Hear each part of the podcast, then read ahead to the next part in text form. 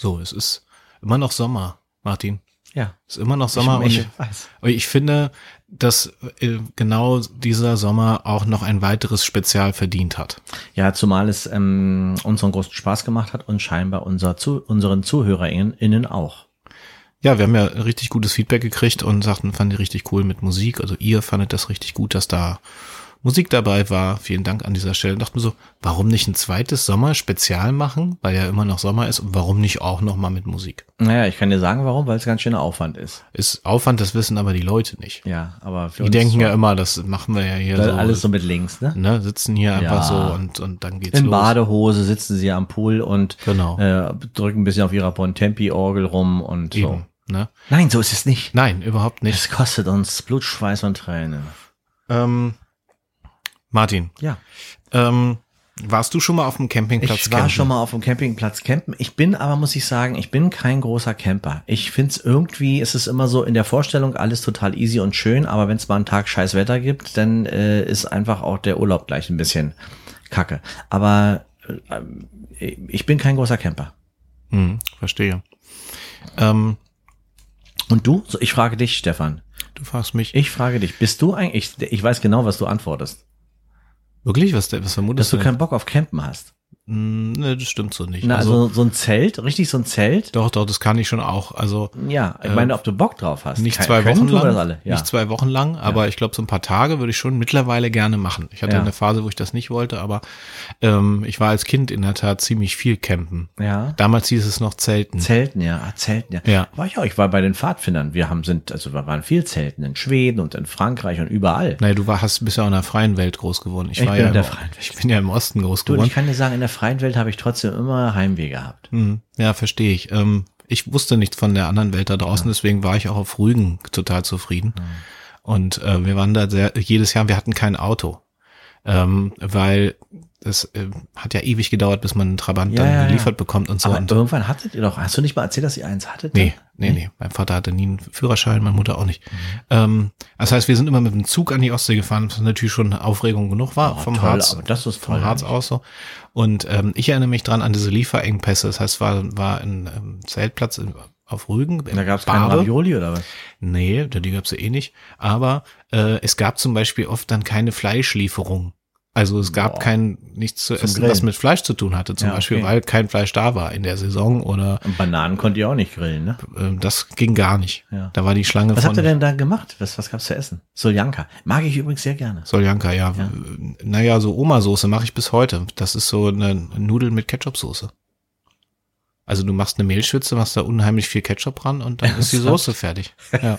Esse ich bis heute total gerne. sich, ja, muss man, wenn man als Kind, das kann ich mir vorstellen. Und das ist für mich auch so ein Camperessen irgendwie, finde Ja. ich. Das kannst du irgendwie auf dem, auf dem Gasgrill irgendwie warm machen, irgendwie so. Also, ja. Irgendwann koche ich dir das mal. Ich, ich, Mehlschwitze mit Ketchup. ich muss auch sagen, ich muss auch sagen, ähm, ich warte ja immer noch drauf. Seitdem ich hier wohne, haben wir gesagt, wir wollen mal eine Nacht irgendwo draußen pennen. Ja, also stimmt, los ja. Mhm.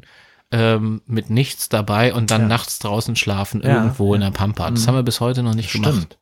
Ja, wir haben einfach, äh, ja, wir, wir haben es noch nicht Nee. realisiert. Möchte ich gerne nochmal Finde nachholen. ich gut, dass du es erinnerst nochmal. Das Also machen wir. nackt im Wald waren wir schon, Nackt haben wir sogar einen Wald, war Podcast aufgenommen. Da wurde mir letztens gerade gesagt, mir wurde, dass, dass man unsere Ärsche gesehen hat. Mhm. Jemand sagte, ich habe dein, deinen Arsch gesehen. Ja, und mir ist gestern, das möchte ich jetzt hier einmal für das Intro noch erzählen, ich war gestern an der Elbe und äh, da sagte ein Typ zu mir, du bist, bist doch dieser Podcast-Typ. Du bist Sagt der Podcast-Typ. Podcast-Typ. Ja. genau. Dachte ich so, aha. Und dachte ich so, vielleicht war der irgendwo bei einem Live-Podcast oder hört vielleicht sogar so einen Podcast. Aber er war halt, naja, ich sag mal so ein bisschen norddeutsch grummelig, deswegen hatte ich keine Lust mit ihm zu reden. Mhm. Naja, äh, diesen Fall erzählen wir einfach das nächste Mal, was aus diesen Menschen geworden ist danach. Aber äh, das können wir jetzt noch nicht verraten. Aber Ja. heute können wir verraten, geht's auf den Campingplatz.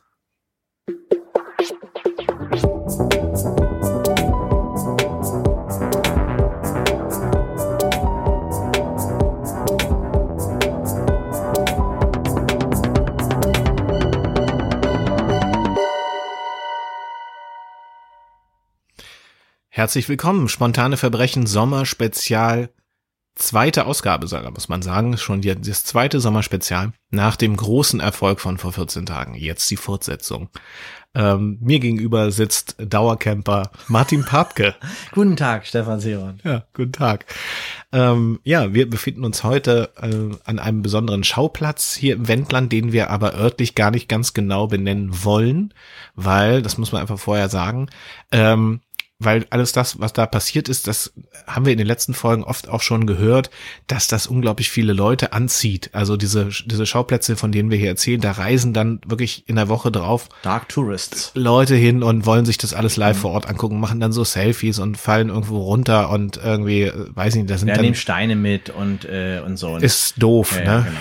Und man muss dazu auch sagen, dass das, wo, also den Ort, von dem wir heute reden, also den Ort gibt's noch, aber den Campingplatz, auf dem äh, unser Fall heute spielen wird, den gibt's halt nicht mehr. Der genau. hat sich, ähm, der hat sich se selbst aufgegeben wollen wir mal sagen. Wollen wir erstmal nur so weit, so viel als. Genau. Also ist einfach nicht mehr existent und ja. hätten wir euch sowieso nicht verraten, jetzt gerade in diesem speziellen Fall, weil gerade solche Fälle, muss man ja sagen, zieht ja unglaublich viele Interessierte äh, ran. So, Hättest du ne? das vorher geglaubt, Stefan? Ich nicht. Nee, also nee. wir haben ja hier, also seitdem wir diesen Podcast machen, seit knapp anderthalb Jahren, haben wir ja hier quasi so Tages, Dark Tagestouristen, sage ich mal. Also Leute, die angezogen werden von dunklen äh, Mächten. dunklen Mächten, dunklen Geschichten. Wir, in dem Fall sind wir die dunklen Mächte, muss ich sagen. Ja, ja, ja. Und das ist, ist auch nicht immer gut. Also da wurden dann schon so Kioske geöffnet und Pop-up-Stores an diesen Schauplätzen hier unten an der Dürmitzer Brücke. Seitdem bauen die die sogar um zum, zum Skywalk. Also mhm. seitdem wir den Fall da gemacht haben, fangen die an, das zu bauen, dass man da wirklich draufgehen kann und so. Äh, das war, glaube ich, mit dem Zug in Zug im Tod oder so war das die Folge mit mit Nando, Nando. und so. Mhm. Ja, also seitdem traurige ne, Geschichte mit ja, Nando. Das, mhm. Ja, also sowas, da müssen wir einfach ein bisschen aufpassen. Ne? Schießplatz im Tram und so. Also da sind viele Leute hin und dann leider auch nicht wieder nach Hause zurückgekehrt. Ne? Martin, genau. aber wir sind auf einem Campingplatz. Genau, wir sind auf einem Campingplatz und wir sind natürlich trotzdem im Wendland. Wir sind trotzdem im, äh, im, im Arbeitsbereich des ähm, Kurt Oeberpetters, unserem unserem Kommissar hier aus dem Wendland, den es leider nicht mehr gibt. Ähm, mhm. Toller Typ. Äh, wenn ihr von dem noch nicht gehört habt, hört andere Folgen. Da berichten wir von seinen Heldentaten, kann man, mhm. kann man wohl so sagen. Und dieser Campingplatz, der hatte ja, das kann man ja verraten, der hatte einen ganz speziellen Ort, wo der drauf, kann man nicht sagen gebaut wurde, aber wo er auf jeden Fall war. Richtig. Und zwar war das ähm, ein Platz, wo früher im Mittelalter Leute gehängt wurden. Ja. Das war ein Galgenberg. Genau, ein Richtplatz. Mhm. Genau, und das ist natürlich den Leuten nicht bekannt gewesen, aber das hat man im Nachhinein nochmal besonders rausgestellt, dass das ähm, vielleicht auch ein schlechtes Omen war, muss man sagen. Ich habe da so ein bisschen Friedhof der Kuscheltiere-Vibes. Ähm, ja, irgendwie, naja, schlechte Vibes halt, ne? Mhm. Obwohl die Leute das wahrscheinlich subtil gespürt haben. Das war ja so mitten im Wald, aber in Elbnähe. Genau, in Elbnähe ein kleiner. Das Tolle bei diesem Platz ist es ja, und das ist ja auch immer noch so, dass man halt, wenn man in diesen, diese, diese Böschung hochgeht, dann kann man über die Elbe rüberschauen. Also man sieht sozusagen auf die andere Seite der Elbe, ist trotzdem im Wendland, sieht die Elbe selber auch und ähm, hat einen tollen Ausblick ähm, in diese Richtung. Das ist ja das, das, was sehr einmalig ist eigentlich. Und trotzdem war es ein sehr dunkler Kiefernwald. Ne? Mhm. Ne? Also es war schon nur auch Nadel, abgeschieden. Mhm. Sehr abgeschieden und wenn man da hingefahren ist, dann, wenn man da irgendwas vergessen hat, ist man nicht nochmal los nachts. Nee. Weil man Angst hatte, den nicht wiederzufinden. So, so war das. Da waren auch hinten im hinteren Bereich, ähm, da wurde viel modernisiert, so mit Einfahrschranke und alles um und dran. Aber hinten im hinteren Bereich gab es so alte Holzhütten, die schon halb verfallen waren, die von alten Zeiten sprachen quasi. Also da, wo man auch gesagt hatte, da durfte man nicht hin, da musste man immer aufpassen, dass die Kinder da nicht spielen gehen. Ja, weil es also alles einsturzgefährdet war und da hatten Leute auch schon Munition ausge ausgebuddelt und ähm, naja, kaputte Fensterscheiben. Es war so nicht so ganz legal alles eigentlich. Es ist also, natürlich irgendwie auch ein, ein, ein, Eldorado für Kinder eigentlich, ne? Also so, so, eine, so, eine, so eine Ruinen und so, das ist ja einfach total interessant eigentlich, ne? Ja, und äh, es war in welchem Jahr eigentlich, Martin? Äh, das war 84. 1984. Und der Mensch, der diesen illegalen Campingplatz dort aufgebaut hat, hieß Adolf Seelenbinder. Adolf Seelenbinder war selber einer, der seinen Lebtag, also ähm, später im Leben, äh, eigentlich nur noch in äh, Wohnwa Wohnwagen, ist eigentlich die Mehrzahl von Wohnwagen, Wohnwägen, ich finde nicht. Der ein Wagen, zwei Wagen. Ja, dabei bleiben wir. Adolf Seelenbinder hat ähm, dort angefangen zu campieren. Er hatte dort einen alten Unimog ausgebaut, ein ziemlich großes Gerät und hat dort angefangen, ähm, ja, selber zu campieren, hat dort eine Wasserzisterne aufgebaut und Wasser wieder äh, aufgearbeitet. Und über die Jahre kamen immer mehr Leute dazu. Und die Menschen sind zu Adolf Seelenbinder gegangen und haben eine Mietgebühr äh, entrichtet, weil er sich um den Platz gekümmert hat.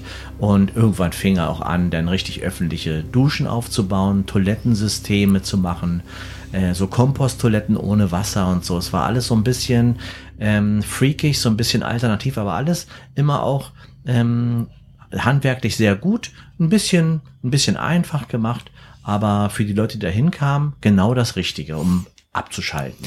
Ja, man muss natürlich dazu wissen, dass Adolf Seelenbinder zum äh, Zeitpunkt des Vorfalls oder dieses Falls ähm, 76 Jahre alt Der war. Er war sehr alt schon. Er war schon relativ alt, 1984. Das heißt, er ist eine unter anderem eine Kriegsgeneration, mhm. muss man sagen. Mhm. mhm. Und äh, aus diesen Erfahrungen im Krieg hat er auch ähm, dieses heute würde man sagen, Prepper sein ja. übernommen. Also der hat unglaublich viele Vorräte angelegt und äh, war vorbereitet auf ein Leben ohne Zivil Zivilisation. Ja, und hat auch die Müll, den Müll der, der Leute ähm, immer noch durchgekramt, ob da nicht doch irgendwas dabei ist und so. Und hat dann so leere Keksdosen aufgehoben. Er meinte, da könnte man dann noch Wasser mit auffangen. Er war schon auch echt äh, ein bisschen weird für die, wie die jungen Leute heutzutage ja. sagen.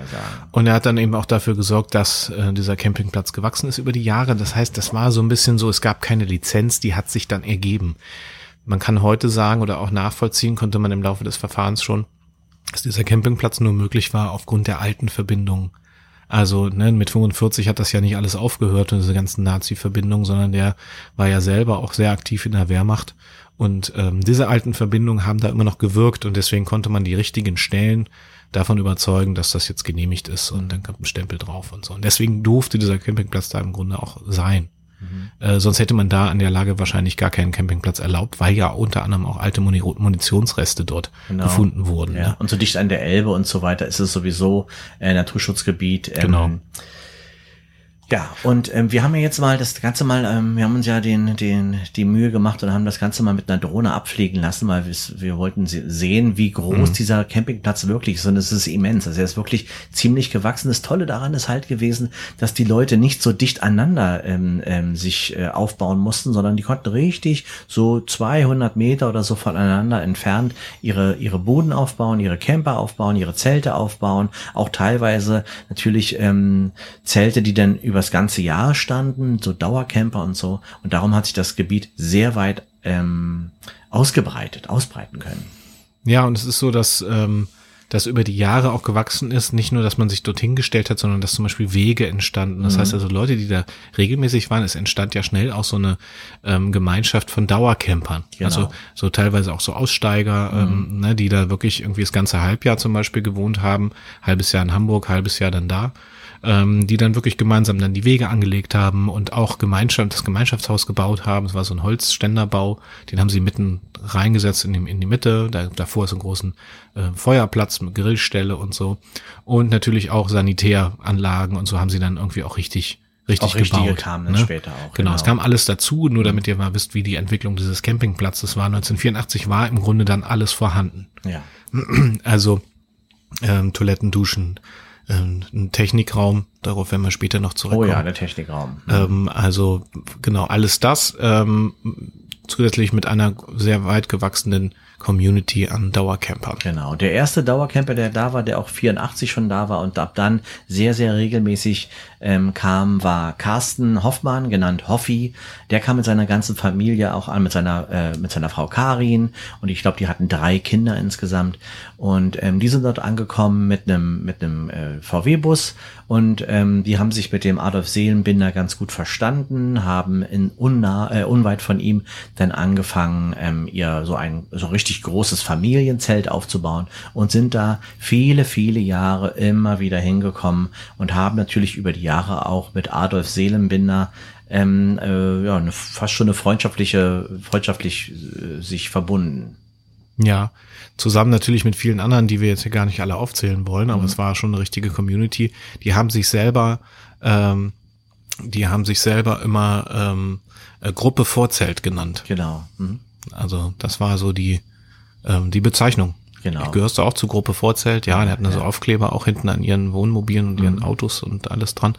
Gruppe Vorzelt war das. Ja. Ähm, genau, und die also wirklich jedes Jahr und, und eigentlich, also teilweise auch über den Winter dort äh, lebten. Mhm, ne? Genau.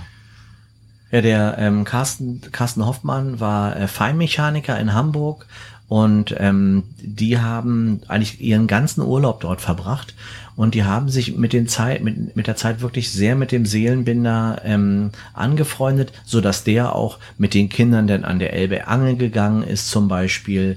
Der hat ihnen dann geholfen, ähm, hier so äh, Papier, Pappdeckel für äh, Bierfilz äh, an die Fahrradspeichen zu machen, wenn die Kinder da mit ihren Fahrrädern gefahren sind, dass das schön klappert und so weiter.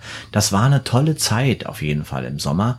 Und ähm, Hoffi hatte auch immer geholfen, dem Seelenbinder, denn wenn es um Umbauten ging und so und Kabel ziehen und solche Sachen. Mm, genau. Äh, und da wurden ja einige Kabel gezogen, da werden wir später noch drauf zurückkommen, mhm. was es damit eigentlich auf ja. sich hatte. Ähm, unter anderem waren auch regelmäßige Gäste die ähm, Familie von Tobias Kleinvieh äh, mit seiner Frau vor allen Dingen. Das waren zwei, ähm, das war ein Pärchen ohne Kinder, kinderlos. Mhm. Er hat im Hafen in Hamburg gearbeitet. Ja. Sie war Sekretärin im größeren Industrieunternehmen. Mhm.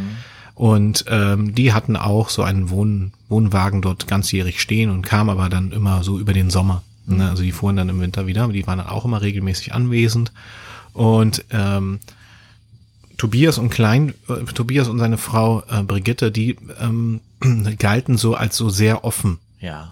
Sie hat immer, immer ein bisschen zu laut gelacht, immer zu ein bisschen zu kurzes Kleid angehabt und so, war so eine sehr füllige Frau. Ja, so. Eine, die immer so beim, beim, beim Reden auch alle angefasst hat, so genau, freundschaftlich und so. Jemand, so. mit dem man einfach total schnell genau. ähm, auch sich befreundet und so. Sehr sympathisch, aber ja. schon auch sehr offen und sehr offen in alle Richtungen. Ja, ja, ja. Wenn du am Ende verstehst, was ich ja, meine. Die waren, äh, die waren ja vorher, waren die immer auf so einem FKK-Campingplatz. Genau. Und ähm, das war aber denen dann irgendwann dann auch dazu zu, ähm, also das, die, die wollten es ein bisschen ähm, familiärer haben, will ich mal sagen. Und darum haben die was Neues gesucht und haben dann im Wendland beim Seelenbinder dann ja, einen neuen, neuen Hafen gefunden. Und da kam es natürlich immer mal wieder zu Konflikten, weil die Kleinviehs ähm, ähm, vor ihrem Wohnwagen immer auch schon nackt in der Sonne lagen, mhm. was den anderen nicht unbedingt immer gefallen hat, ja, muss man sagen. Genau. Ne? Also da gab es dann schon immer mal auch mal so Konflikte so und ähm, teilweise wurden dann, äh, haben die Nachbarn dann einfach so Handtücher rübergeworfen. Ja, zum Beispiel. Die so versucht zu treffen. Genau, Ragnar, Ragnar ähm, Rotermund zum Beispiel, das waren sie und ihre und ihre äh, Lebenspartnerin, äh, die hieß Elise, äh, Ragnar und Elise, die haben da den äh, nahe bei denen gekämmt und ähm, denen hat es immer nicht gefallen, auch das laute Lachen und dass sie dann mhm. immer so nackt rumgesessen haben und so. Ähm, und die haben immer versucht, dann auch zu sagen, naja, hier laufen ja auch Kinder rum und so, bitte zieht ja. euch doch an und so, aber die haben gesagt, naja, also Nacktheit gehört zum Leben, genau wie der Tod und äh, darum bleiben wir jetzt hier nackig, ist auch außerdem unser, unser Urlaub. Und äh, Adolf hat das ja auch gedeckt, ne? Ja, ähm, Adolf war ja da ganz, äh, ganz offen, ne? Ja. Also der hat das einfach auch ähm, akzeptiert und sagte so, ja, das stört mich nicht und äh, so und er war ja quasi auch der Campingplatzchef.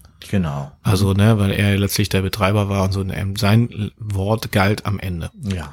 Weil wenn man sich dann beschwert hatte, dann hat Adolf immer ein sehr ernstes Gespräch mit dem oder derjenigen geführt und danach kamen immer alle ganz klein wieder aus der Rezeption, aus dem Rezeptionshäuschen raus. Mhm.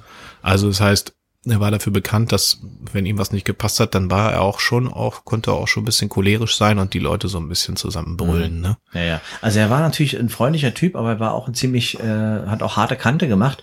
Und man muss dazu sagen, vielleicht müssen wir mal Adolf nochmal beschreiben, also was wir auf den Fotos hier sehen, der hatte, also er sah schon auch ein bisschen ungepflegt auf jeden Fall aus Mhm. und hatte auch so, ein- so ein bisschen Probleme mit dem Gebiss. Also der war halt auch nicht krankenversichert, darum hat er Mhm. ganz schlechte Zähne, teilweise fehlten auch vorne. Ich weiß nicht, also das ist hier der 3 3-1 oder 4-1 oder ich bin kein, Keine Ahnung. keine Ahnung, also ein Zahn auf alle Fälle. Jedenfalls hat er so einen ungepflegten Vollbart gehabt, so Genau. ein bisschen struppig aus, er fast, sagen auch so ein bisschen, ja, wie Robinson Crusoe. Genau, immer so ein eine, bisschen. so eine kurze Tonhose an, oben war Ja, er immer eine bisschen sehr kurze sehr Tonhose. kurze Ton.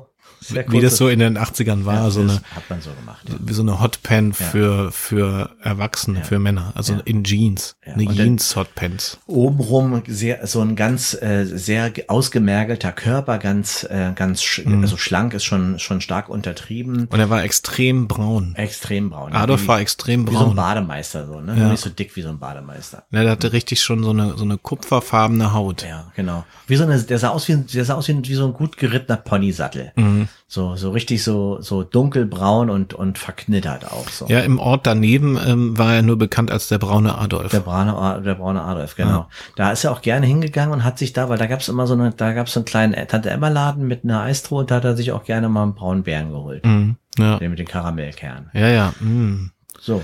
Ähm, ja, und ähm, Be berühmt war, war auf alle Fälle, äh, ähm, war Ragnar, die, ähm, die trotzdem jedes Jahr da hingefahren ist mit ihrer, mit ihrer Freundin Elise, ähm, für, für eine Sache. Und das war, es gab immer einmal, es war gar kein festes Datum, aber es war immer klar, dass wenn Ragnar und Elise da sind, dann gibt's einmal am Abend gibt es eine Schlammbohle.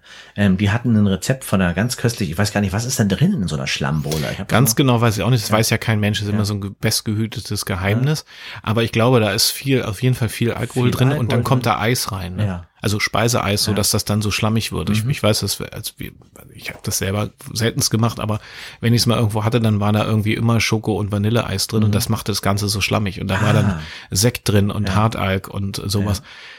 Schmeckte gut, sich- ja. super süß, äh, aber haut dir halt total den Schädel weg. Ja, ne? genau. Also geht ganz schnell. Ja, ja. Da gab's doch, wie gesagt, immer diesen einen Samstag, wo Ragnar das angerührt hat und dann, wenn es dann langsam dunkel wurde, dann ähm, sind die Erwachsenen zusammengekommen. Muss man dazu auch mal sagen, ist ein, ein Zeltplatz gewesen, wo es ein paar Kinder gab. Es gab da nicht viele Kinder. Das Nee. war eigentlich eher so ein Erwachsenen. Genau, der war eher dafür bekannt, dass man da nicht unbedingt mit Kindern und Familie hinfährt, sondern eher so Erwachsene, die ihre Ruhe haben wollen. Mhm. Und die ne? Erwachsenen untereinander haben auch mal gesagt, da kannst du hingehen, da sind nicht so viele Kinder, das ist nicht Mhm. Naja. so laut und so.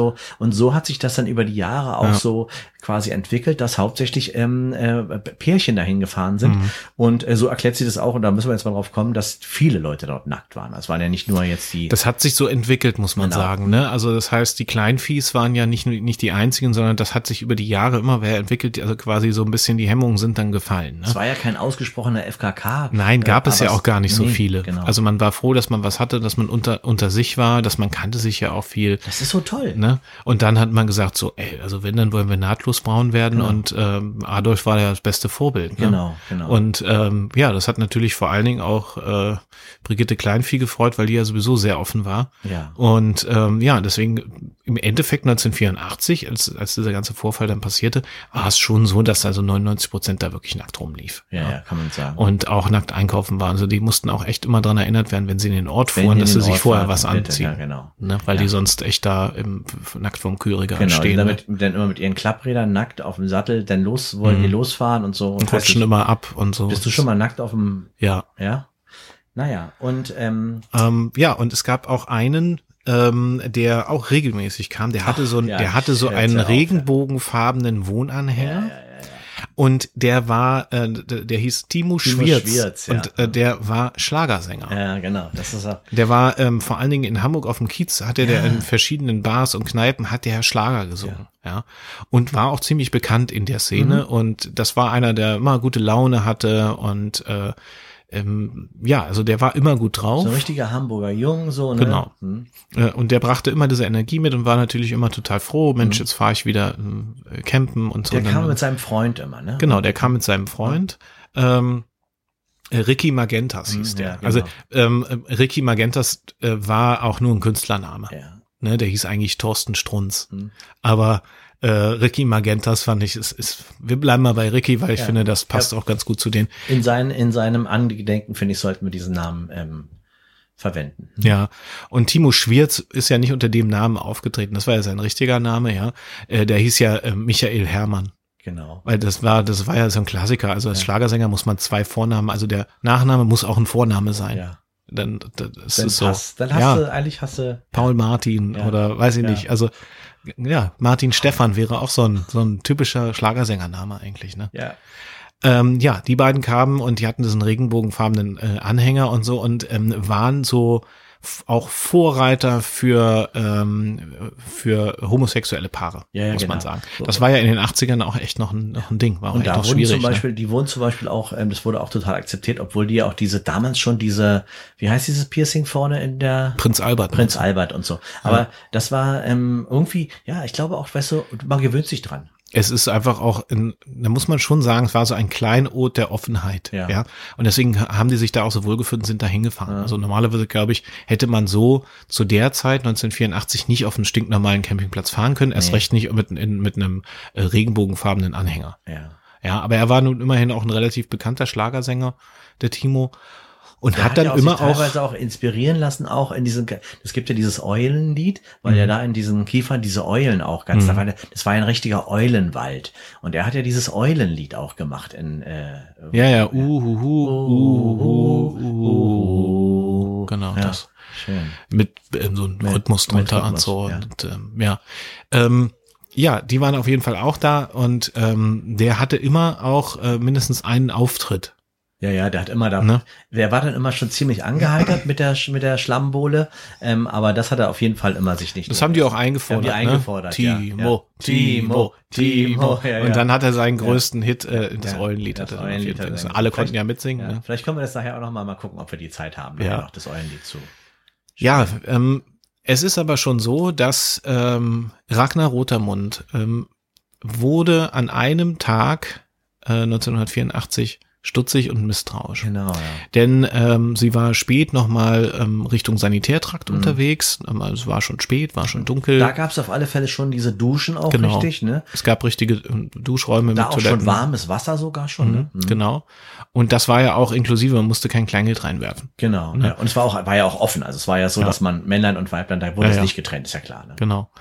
Und ihr ist aufgefallen, so als sie mit ihrer kleinen Taschenlampe Richtung äh, Dusche und Toilette ging und sowas, dass äh, Adolf dort rumschlich Mhm. und immer noch irgendwelche Kabel verlegte. Mhm. Und dachte, wieso verlegte denn Kabel mitten in der Nacht? Also mitten in der Nacht, ja. sprach ihn drauf an. Weil normalerweise Mensch, Hoffi würde ja helfen am Tage. Also Ja. warum macht er das jetzt nachts das alleine? macht ja keiner nachts um Ja. zwölf eigentlich im Dunkeln. Ja, genau. So. Und Adolf fühlte sich extrem ertappt. Ja, und ganz fadenscheinig Mhm. hat er dann da irgendwie rumgeungt, ne?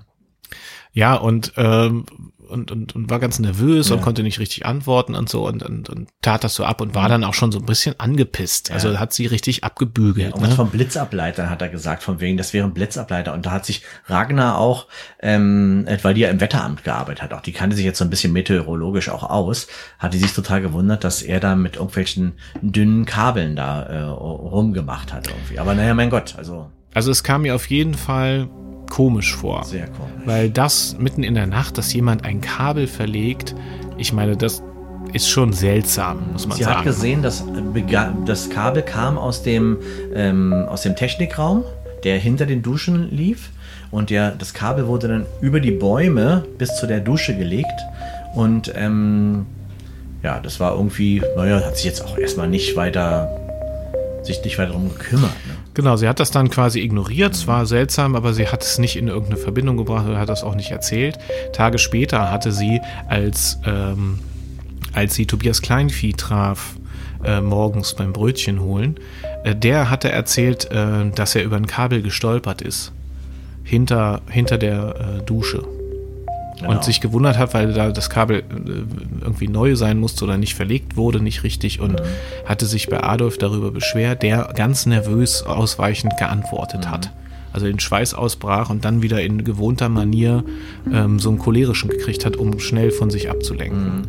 Und das kam dann den beiden schon komisch vor. Genau.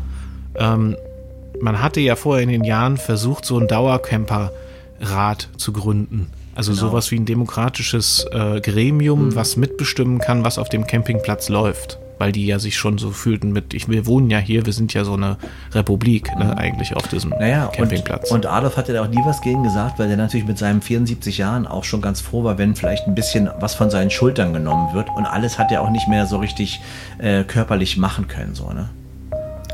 Ja, also das heißt, es wurde immer komischer, weil diese Kabel auftauchten. Mhm. Und man versuchte dann Adolf auch zur Rede zu stellen. Naja, Ragnar hat ja erstmal Hoffi angesprochen. Wie, was ist, warum liegt der hier abends Kabel rum? Äh, du hilfst ihm doch immer. Und der war auch äh, ich bin total aus dem Moostop gekommen und sagte, weiß keine Ahnung, dann lass uns ihn mal ansprechen. Ja, und man äh, versuchte also quasi Adolf zur Rede zu stellen und ähm, man versammelte sich am Grillplatz. Genau. Und ähm, einer wurde losgeschickt, nämlich Carsten Hoffi Hoffmann wurde losgeschickt, Adolf zu holen, weil sie sagte, wir wollen mit Adolf reden. Ähm, weil das uns komisch vorkommt, er soll uns erklären, was da los ist. Und er lief los und fand Adolf aber nicht.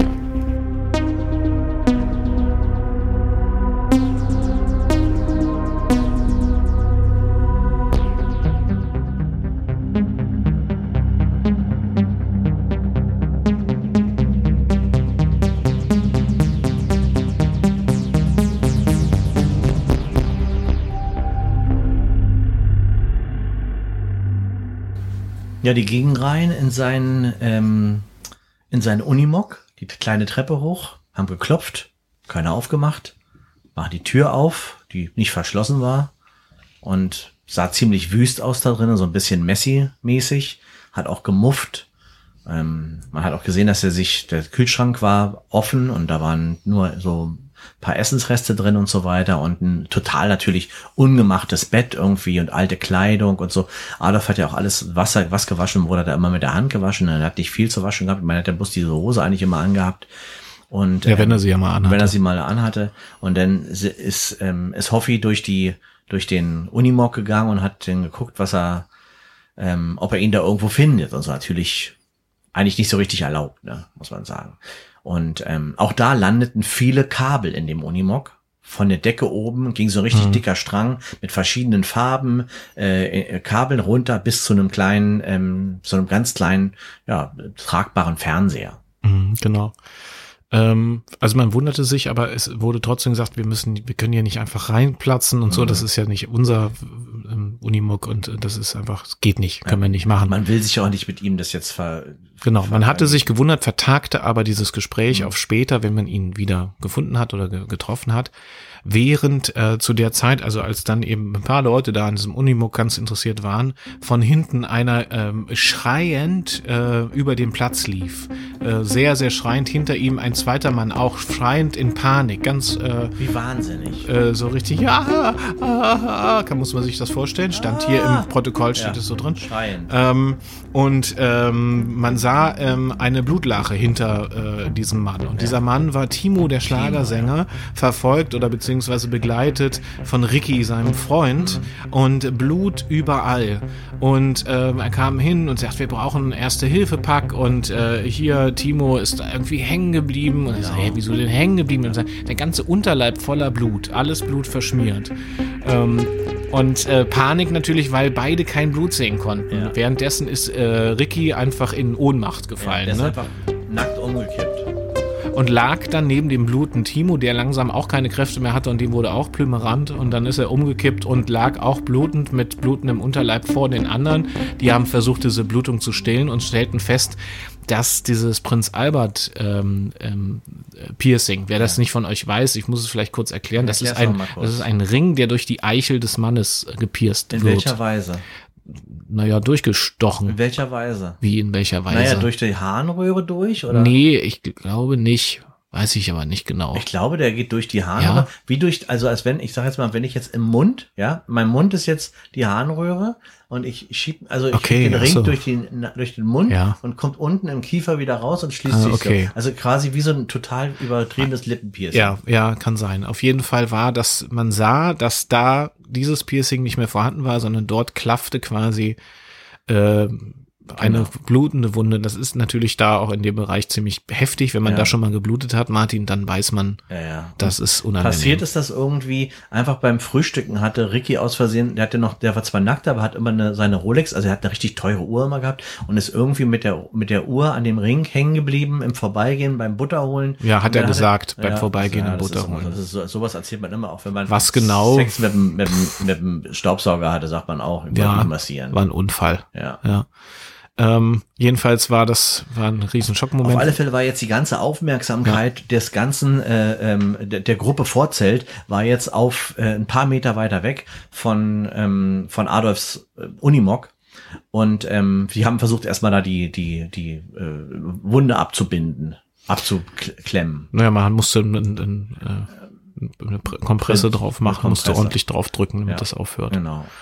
Ähm, gut, man hat ihn also quasi gerettet, man hat dann auch äh, einen Krankenwagen ähm, gerufen und der kam dann auch und ähm, Timo wurde aber vor Ort äh, verarztet, musste dann nicht äh, mit ins Krankenhaus oder Genau. so. Und Also das, war, und das war ja der Abend, wo es die, die Schlammbowle auch geben sollte. Das Genau. war ja dieser Samstag. das war auch der Abend, wo er auftreten sollte. genau, genau, ja. Ne, deswegen war er doppelt unglücklich, weil er jetzt quasi gerade einen Unfall hatte Mhm. und jetzt sollte heute Abend eigentlich dieses Eulenlied singen. Ne? Ja, genau. Aber Adolf war nicht aufzutreiben. Also er wollte ja unbedingt mit Adolf sprechen und ähm, ja, und man tauschte sich quasi so im, in der Gruppe, saß also zusammen und tauschte sich aus und machte Mutmaßungen, was, Mhm. es, was es ist. Naja, also weißt du, Stefan, man muss ja sich auch überlegen, warum regen die sich so auf, dass da so ein paar Kabel verlegt werden. Er ist, nat- Adolf ist natürlich derjenige gewesen, der sich um alles dort gekümmert hat.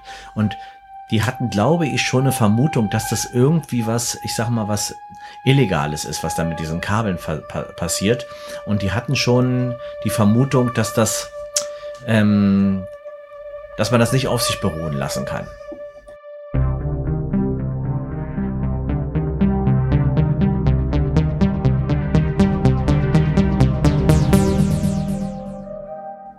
Da tauchte Adolf dann plötzlich auf gegen 18 Uhr. Da war es dann also schon, ging ja Richtung Abendplanung eigentlich. Also das, Grillen wurde trotzdem vorbereitet Ja, die und so. ja Ne? schon, die Kohle hat schon geglüht und so, ne? Die Schnitzel und Ja. alles, was sie da hatten. Adolf tauchte auf und war aber irgendwie durch den Wind. Mhm. Also der war nicht drauf wie immer, sondern war wie abwesend. Und es sprach ähm, Tobias Kleinvieh äh, Adolf darauf an, dass in seinem Unimog plötzlich so viele Kabel ähm, landeten von außen. Und das ist jetzt zum ersten Mal aufgefallen und warum das so wäre. Und ähm, ist ja ein Campingplatz, ist ja hier keine keine Schallzentrale für irgendwas. Und also, und er versucht, er war ganz, ganz nervös, hatte Mhm. wirklich so direkt Schweißperlen auf der Stirn. Ähm, die rannen ihm hier so langsam so ins Auge. Das heißt, er musste oft auch so blinzeln, Ja, weil so ihm der Schweiß ins Auge Ja, tropfte. schmutziger Schweiß, ne? Er war ja auch wirklich ein bisschen so. Genau. Er war Sticky. auch, er war auch irgendwie abgehetzt, Mhm. sah er aus. Ja. Also so, als hä- hätte er irgendwas schnell erledigen müssen. Mhm. Und ähm, später hat man rausgefunden, dass er, ähm, ähm, also es gab Fußspuren von ihm Richtung Wald. Richtung das waren Wald, dann irgendwie genau. 200, 300 Meter weit Mhm. entfernt. Und dort ähm, gab es wie so einen alten, naja, hat man im Krieg äh, Munition So, gelagert. ein also Unter- Erde- so, so eine Erdebunker. Klappe auf im, Genau. eine Klappe auf im Boden. Also nicht Ja. tief, aber so, dass man eine Klappe aufmachen musste. Wenn du wusstest, wo das war, dann wusstest du, da unten ist der Munitionsnachschub. Genau. Ne?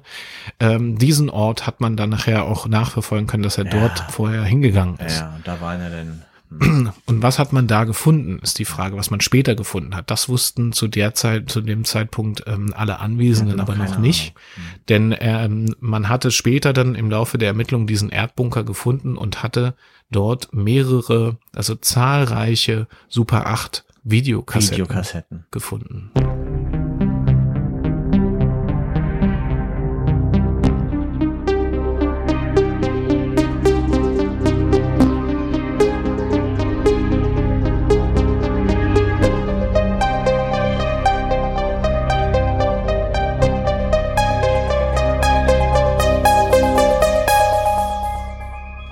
Sie nahmen Adolf nur erstmal in ihre Mitte auf, weil der halt so abgekämpft aussah und haben gesagt, komm, jetzt nimm erstmal hier eine Bratwurst und Schlammbohle, jeder kriegt ein Glas. Jetzt war es mittlerweile, wurde es immer dunkler, 21 Uhr, die Eulen kamen schon raus und sind geflogen. Schleiereulen hatten da ihre Nester und ähm, hat so ein bisschen leise Musik angemacht. Man wusste ja auch, irgendwann kommt ähm, kommt ähm, Timo Schwierz auch wieder äh, hoffentlich und wird dann seinen Song spielen und so weiter. Und man hatte gesagt, okay, jetzt lassen wir ihn erstmal ankommen und dann werden wir mal nochmal das Thema mit den, mit den Kabeln nochmal noch mal auffassen, äh, anfassen.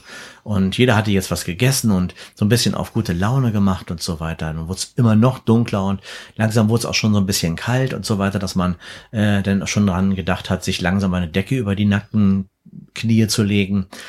Und ähm, ja, und irgendwann kam es da dazu, dass Hoffi dann gesagt hat, ähm, Adolf, wir müssen jetzt mal, eine Frage haben wir einfach noch, die liegt uns hier allen auf der, auf der Zunge.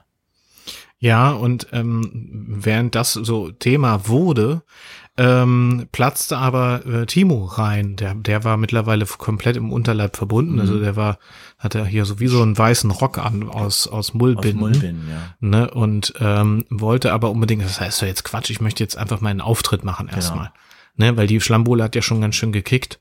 Und er sagte, wenn ich jetzt noch zwei Stunden warte, bin ich so besoffen, dann kann ich nicht mehr singen. Deswegen hat er gesagt, er will unbedingt jetzt seinen Auftritt machen. Ja.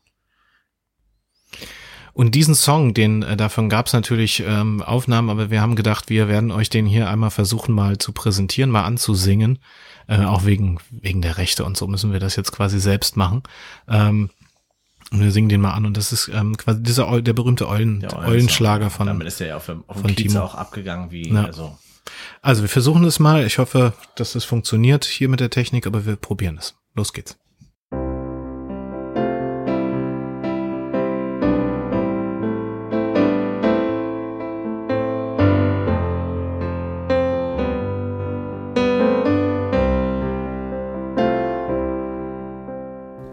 Mondscheinwald, da sitzt ein Vogel wach.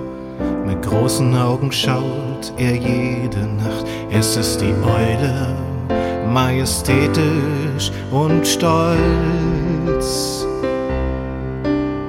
Sie fliegt durch die Dunkelheit, ihr Gefieder ganz kalt. Jeder Mensch ist hier schon alt. Uh, uh, uh, uh. Es war noch nicht der Refrain, der kommt jetzt.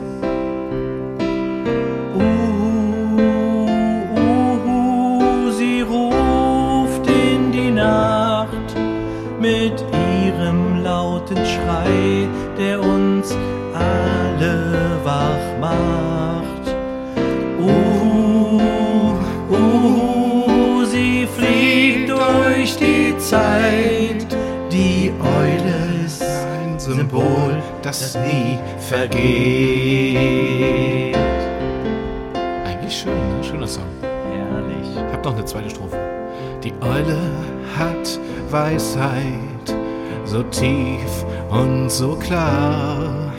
Sie kennt die Geheimnisse, die uns umgeben. Das ist wahr. Mit ihrem scharfen Blick sieht sie alles genau die Eule ist die Hüterin, die über uns wacht im Blau. Schön, ne? Ja. Refrain.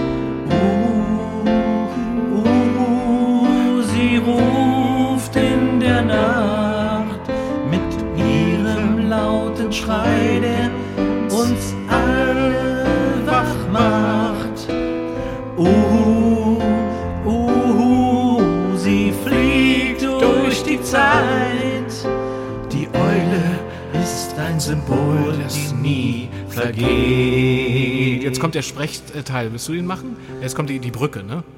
Wenn du im Dunkeln bist, hör ihren Ruf. Die Eule ist da. Sie lässt dich nicht allein, niemals. Ruf.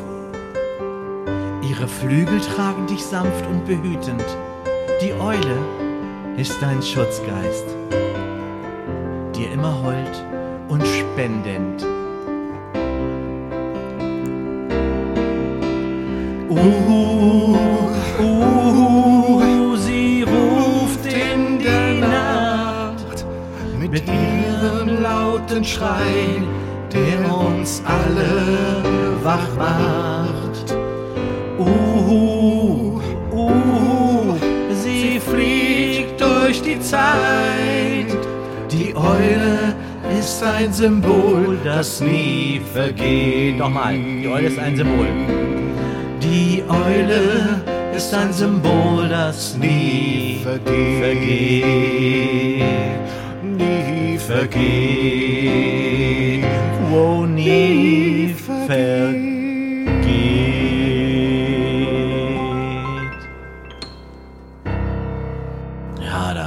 Kann man sich vorstellen, dass man da abends am Feuer sitzt und Ja, alle und auch zusammen- mitschunkelt. Dann machen die alle und, ihre ne? Feuerzeuge an und manche haben kleine Fackeln und sch schwingen so hin und her.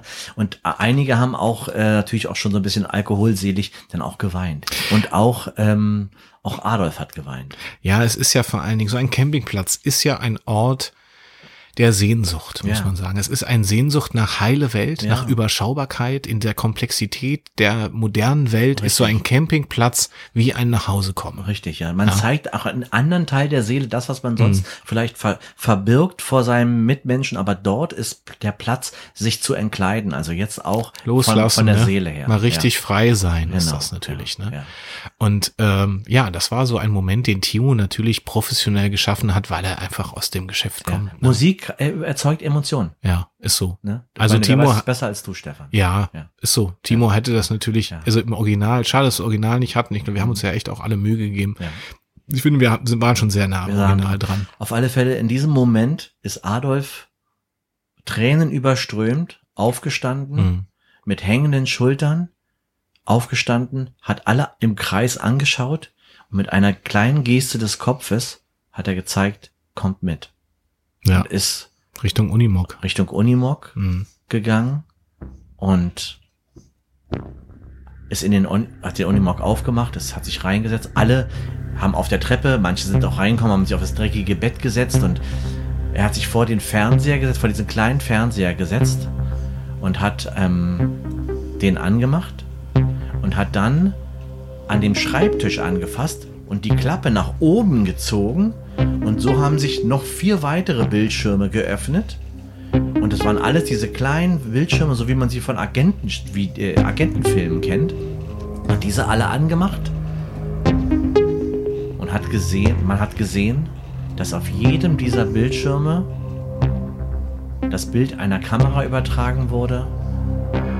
Aus der, aus jedem Winkel des Sanitärbereichs. Aus den Toiletten. Vor allem aus den Duschen. Auf jedem Bildschirm waren so vier kleine, kleine weitere Bildschirme gesehen, wie man das so kennt, auch von, von Kaufhäusern. Und Überwachungskameras. Ne? Überwachungskameras. Kameratechnik überall installiert. Jeden Winkel. Auf einer Kamera hat man auch gesehen, ähm, dass er auch den Unimog überwacht hatte. Also er hatte auch gesehen, dass am, am Tage ähm, die Leute dort in seinen In- Unimog reingegangen sind, als Hoffi in den Unimog reingegangen ist. Ja. Und es regten sich alle wahnsinnig auf.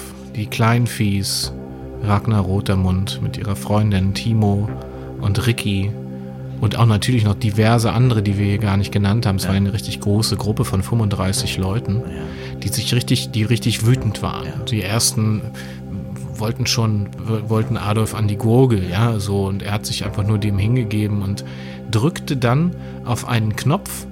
Ähm, ne, die muss ja vorstellen, die waren ja alle da irgendwie um den Unimog, auch teilweise genau. im Unimog Ja. drin und drückte auf den Knopf und unter ihm öffnete sich so eine so eine Klappe wie eine Falltür Fall- Falltür, ja. und und dann war er weg und die Tür ging wieder zu und die Leute waren ganz perplex, wo ist denn jetzt ähm, Adolf hin? Adolf war plötzlich verschwunden. Der hat sich auf diesen Fall vorbereitet.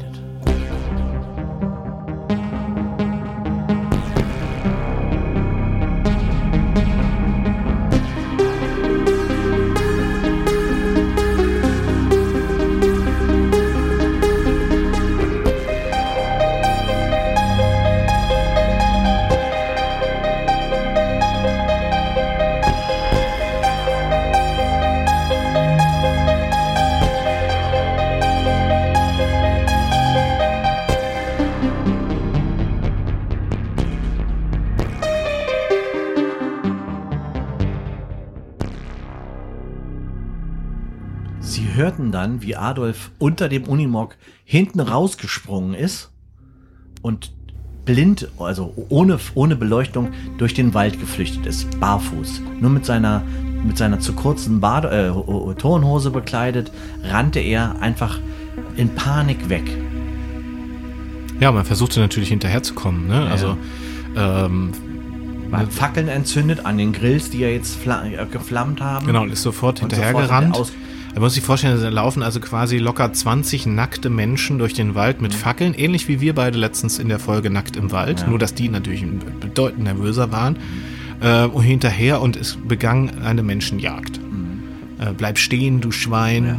du Sau, du hast uns hier ausgenutzt, was hast du mit den Aufnahmen gemacht, also alles sowas, wenn wir dich kriegen. Und der war, ich meine, der ist 74, der konnte jetzt auch nicht Der konnte mehr so nicht gut mehr. rennen. Und man hat ihn immer auch in dem Schein der Fackeln, hat man immer seinen, seinen verschwitzten, glänzenden Rücken immer gesehen, vor sich immer irgendwie so 20 Meter vor sich durch, die, durch den Wald ha- hasten. Und alle, kam, alle waren hinterher und, und die, je, je mehr man, je mehr er weggelaufen ist, desto wütender wurde die Masse. Der Mob wurde richtig, richtig rasend.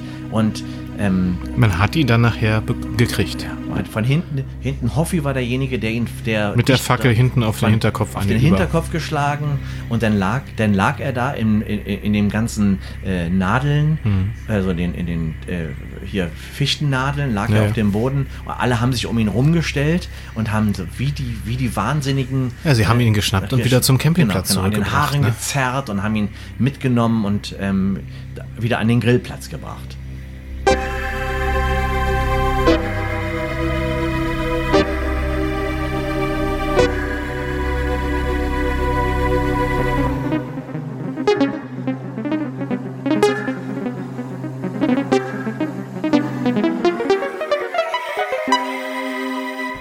Adolf wachte auf. Er war gefesselt wie an so einem Marterpfahl. Genau.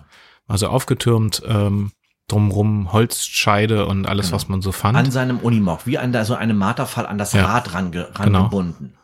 und darum eine große, äh, diese große Menschenmenge von mindestens 35 Leuten. Alle stark betrunken und total aufgedreht. Mhm. Alle schenken sich nochmal Schlammbohle aus. Schlammbowle, Im Schlammbowle. Hintergrund lief Musik von Timo, Schlagermusik Mhm. lief. Alle waren eine, in einer Mischung zwischen hysterisch, fröhlich und wütend. Also so ganz abgefahren, abgedreht. So. Ich glaube, das war so auch so, die haben sich so auf der richtigen Seite des Rechts gefühlt, Ja. weil sie, weil sie sich so betrogen gefühlt haben. Genau. Jahrelang haben, Haben sich sicher gefühlt, Ja, ja sicher ne? gefühlt in, in, in, in diesen, in diesen, äh, auf diesem Campingplatz. Und dann mussten sie feststellen, dass das alles eine Lüge war, dass er sie die ganze Zeit Ja. gefilmt hat und ähm, ja. Ja, und er war da oben gefesselt und ähm, man hatte ihm dann den Knebel entfernt, damit er noch was sagen kann dazu. Und er hat gesagt, na ja, was denkt ihr denn, wie hätte ich denn diesen Campingplatz finanzieren Genau, sollen ja. sonst? Mhm. Und er gab zu, dass er äh, Aufnahmen und Videos davon verkauft hat Ja. an interessierte Voyeure und Voyeusen. ja. Und Da ähm, gab's in, in Hamburg gab's ja damals diese Videothek, wo man Mhm. dann genau solche Filme, das war so eine in, in, in unterm Ladentisch. unterm Ladentisch sozusagen, also wo man so, so einen Laden, wo man so drei Treppen runter in den Keller und da konnte man dann mit Codewort, konnte Genau. man dann sagen, Codewort Naked Camping. Und darüber hat er dann quasi sein Geld verdient Mhm. und ähm, Da gab's ja auch nicht viel Geld für, aber ja, Nein. ne, ne, aber deswegen musste er viel Material ja musste viel Material, musste immer nachliefern, immer nachliefern. Ne? Und ähm, naja, und, ähm, und ähm, trotzdem hatte die Masse, der, der Rat, also Gruppe Vorzelt, hatte sich Vorzelt. dazu entschlossen, diesen Mann nicht davon kommen zu lassen und auch nicht der Polizei zu übergeben, Mhm. sondern von hinten trat der erste nach vorne und das war Tobias Kleinvieh mit seiner Frau, die so eine kleine, kleine Gaskartusche in der Hand hatten, wie man so vom Camping kennt. Und die feierlich entzündeten, die Gaskartusche brannte quasi. Und man stellte diese Gaskartusche jetzt äh, in die Nähe von Adolf Seelenbinder unter ihnen drunter. Sie suchten sich den Platz aus am rechten Fuß, so dass seine rechte äh, Fußsohle von dem Gas, von dem brennenden Gas quasi von der Flamme schon erwischt wurde und er schrie vor Schmerz, weil er anfängt, also wurde, es wurde begonnen, ihn zu verbrennen eigentlich. Und ohne, und ohne Worte folgten alle. Jeder kam wie mit einem Jeder mit- besonderen ja. Geschenk und stellte seinen Gas, seine Sa Gaskartusche unter Adolf ohne Worte. Es war, ein, es war eine teuflische Stille. Das Einzige, was man gehört hat, die Schreie von Adolf. Das Jammern und das Bitten und das Flehen.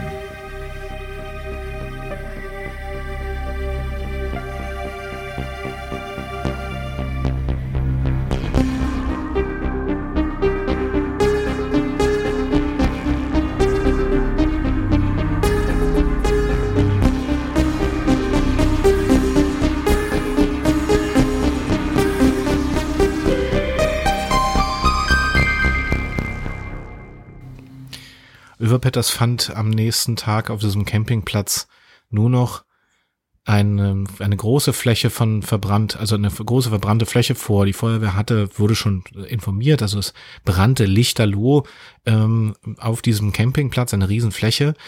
Interessanterweise ähm, hat man nichts weiter Verbranntes feststellen können, außer den Unimog von Adolf. Eine verbrannte Leiche, die, ähm, wo nachgewiesen werden konnte anhand des Zahnstandes, ähm, dass es Adolf äh, Seelenbinder gewesen sein muss ähm, und alles, was fest verbaut war, also genau. der Technikraum und so, also was Fundament hatte. Alles das andere. Gespenstische war, alles war weg. War weg. Es war alles weg. Und man sah nur, es waren viele frische Reifenspuren. Das heißt, genau. Es muss so gewesen sein, so hat man das später rekonstruiert, so hat das auch Överpetters rekonstruiert, dass man ihn zwar entzündet hat, aber danach schleunigst in seine äh, Wohnwegen und Autos gesprungen ist und sowas und die äh, Heimreise angetreten ist und genau. abgehauen war. Genau. Und man hat quasi diesen Ort verbrennen lassen. Ja. Und ähm, es war ein, ein gruseliges Bild, weil einfach auch klar war, dass über Petters war es klar, der Feuerwehr war es klar, das war früher der Ort, wo die Menschen aufgehängt wurden auf dem Galgenberg. Und jetzt ist quasi Ähnliches passiert. Mhm. Eine Art äh, Selbstjustiz, Lynchjustiz ist passiert. Es wurde ja dann im Nachhinein im Verfahren auch ermittelt, also dass eben diese Videos auftauchten, dass es eine Verbindung nach Hamburg gab in diesen äh, Underground Store, würde man vielleicht heute sagen. Heute hätte man es wahrscheinlich übers Darknet vertickt. Ähm, und da natürlich sich Adolf Seelenbinder strafbar gemacht hat, aber wer sich vor allen Dingen strafbar gemacht hatte, waren die Camper. Man konnte trotzdem natürlich keinen keinem etwas nachweisen. Überhaupt es gab keine Zeugen, es ja. wurde zwischendurch, es wurde, wurden Kreuzverhöre geführt und alles Mögliche innerhalb des Verfahrens, aber es hat sich keiner gegenseitig verraten. Naja, und da gab es ja auch nicht sowas wie so ein Reservierungsbuch oder so, wo man sagen könnte, na, sie Gar waren nichts. doch hier von dann und dann und so. Die haben einfach alles abgestritten und ähm, es ist äh, keinem dieser, dieser Camper ist etwas passiert und ähm, man hat auch gesagt, also so in den Dörfern drumherum hat man gesagt, ja, das ist auch der Galgenberg. Das ist der, der Ort, wo Menschen sterben. Ja. Also, das ist so etwas, sowas, sowas wie, so natürlich. Das ist halt so. Damit leben wir. Ja, und interessant war aber in der Aussage von Carsten Hoffi Hoffmann, dass er ähm, aus Versehen fallen lassen hat in seinem, in seinem Verhör, in seiner Aussage, endlich hat jemand meinen Bruder gestoppt.